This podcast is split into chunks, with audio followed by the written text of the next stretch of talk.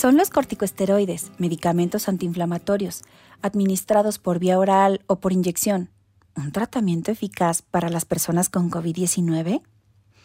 Cochrane ha producido una serie de revisiones relevantes para la pandemia de COVID-19 y las mantiene actualizadas a la luz de nuevas evidencias. En noviembre de 2022 se publicó la segunda versión de una revisión sistemática continua sobre los corticosteroides sistémicos.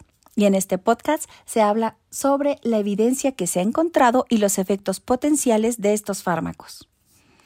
Este podcast ha sido traducido por Yasmín García del Centro Cochrane Iberoamericano y locutado por Lucía Méndez Sánchez del Centro Cochrane Asociado de la Universidad Nacional Autónoma de México.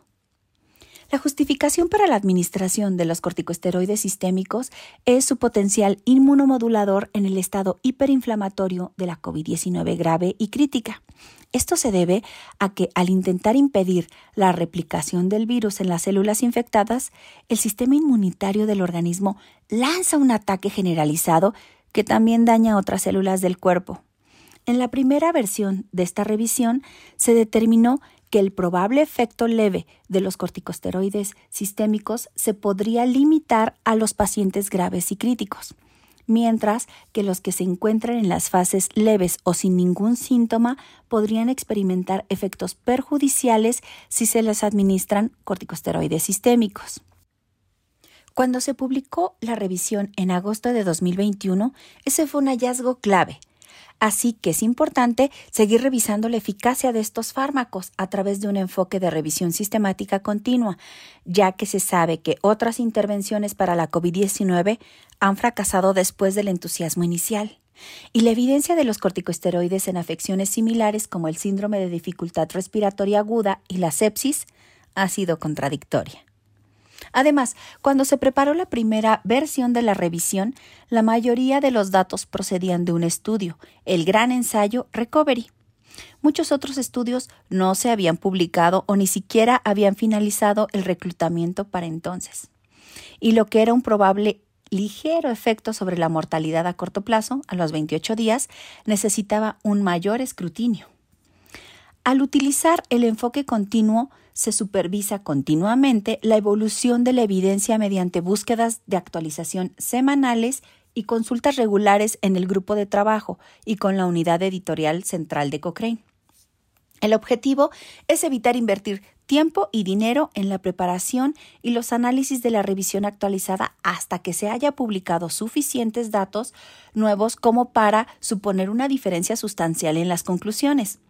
El enfoque de revisión sistemática continua también permite explorar con mayor profundidad preguntas derivadas como la dosis o la selección de los pacientes. Aparte de estos aspectos temporales, también se han introducido modificaciones cualitativas en esta revisión. Por ejemplo, se decidió que los diseños de ensayos de la plataforma de Recovery y RemapCap necesitaban una mayor consideración en cuanto a si sus resultados se podían utilizar del mismo modo que se utilizan los resultados de los ensayos aleatorizados convencionales. Por último, sobre la base de los comentarios sobre la primera versión de la revisión, se quisieron realizar análisis de subgrupos para examinar más de cerca los factores relacionados con la equidad, como la edad, menores y mayores de 70 años, el sexo, el grupo étnico, es decir, raza negra, asiática u otro grupo étnico versus raza blanca versus desconocida, y el lugar de residencia, países de altos ingresos versus países de ingresos bajos y medios. En la versión de noviembre de 2022, en la revisión se pudieron incluir 16 ensayos aleatorizados que informaron sobre aproximadamente 9.600 participantes, la mitad de los cuales recibieron esteroides. Todos los estudios analizaron participantes con COVID-19 moderada o grave, lo que significa que todos habían sido ingresados en hospitales, pero necesitaban niveles diferentes de asistencia respiratoria o de otros órganos. 11 ensayos compararon corticosteroides sistémicos más atención estándar versus atención estándar, con un placebo administrado al grupo de atención estándar en algunos de ellos y cuatro ensayos compararon diferentes dosis de dexametasona. También hubo un ensayo que comparó diferentes esteroides sistémicos, a saber, metilprednisolona y dexametasona, pero con solo 86 participantes. Es demasiado pequeño para poder obtener conclusiones fiables acerca de los efectos sobre la mortalidad.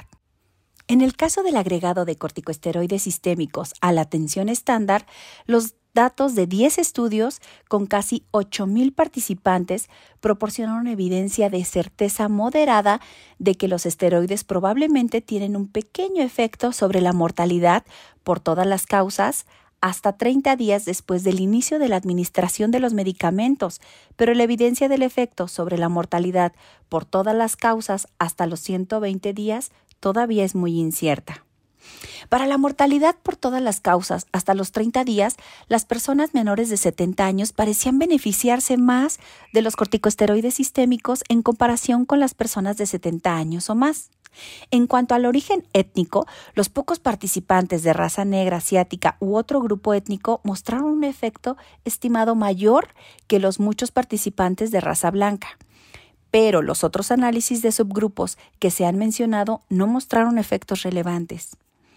Hay un entusiasmo especial relacionado con la nueva comparación de diferentes dosis de esteroides sistémicos, pero la evaluación del riesgo de sesgo de esta revisión indica que solo hay evidencia de certeza baja y muy baja de que las dosis altas de 12 miligramos o más por día pueden dar lugar a una menor mortalidad por todas las causas a los 28 días en comparación con 6 a 8 miligramos, como las utilizadas en el ensayo Recovery. Con respecto a la seguridad, solo dos estudios con 678 participantes informaron eventos adversos graves y cinco ensayos con 660 participantes aportaron datos sobre las infecciones hospitalarias y los eventos adversos de forma más general. Sin embargo, el alto riesgo de sesgo en los desenlaces de estos estudios, combinado con la probabilidad de sesgo de publicación, hizo que no se realizaran metaanálisis y no es posible establecer conclusiones firmes. A la vez que se actualizaron cuestiones observadas en la primera revisión realizada, hay otros aspectos nuevos de la actualización de la revisión que merecen la pena mencionar.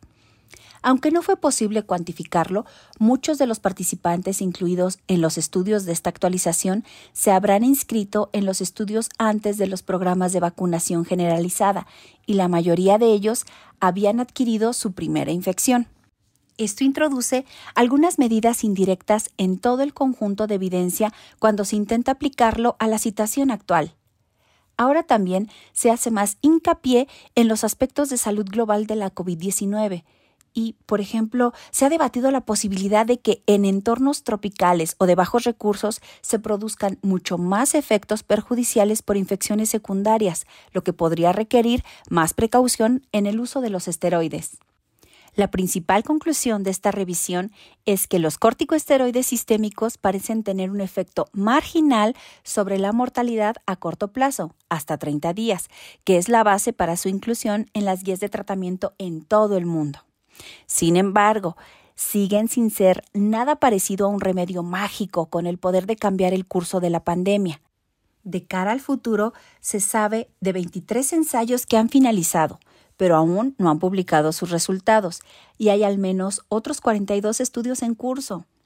Estos estudios podrían ayudar a resolver algunas de las incertidumbres restantes y se tiene previsto actualizar la revisión cuando la acumulación de evidencia permite establecer conclusiones más seguras.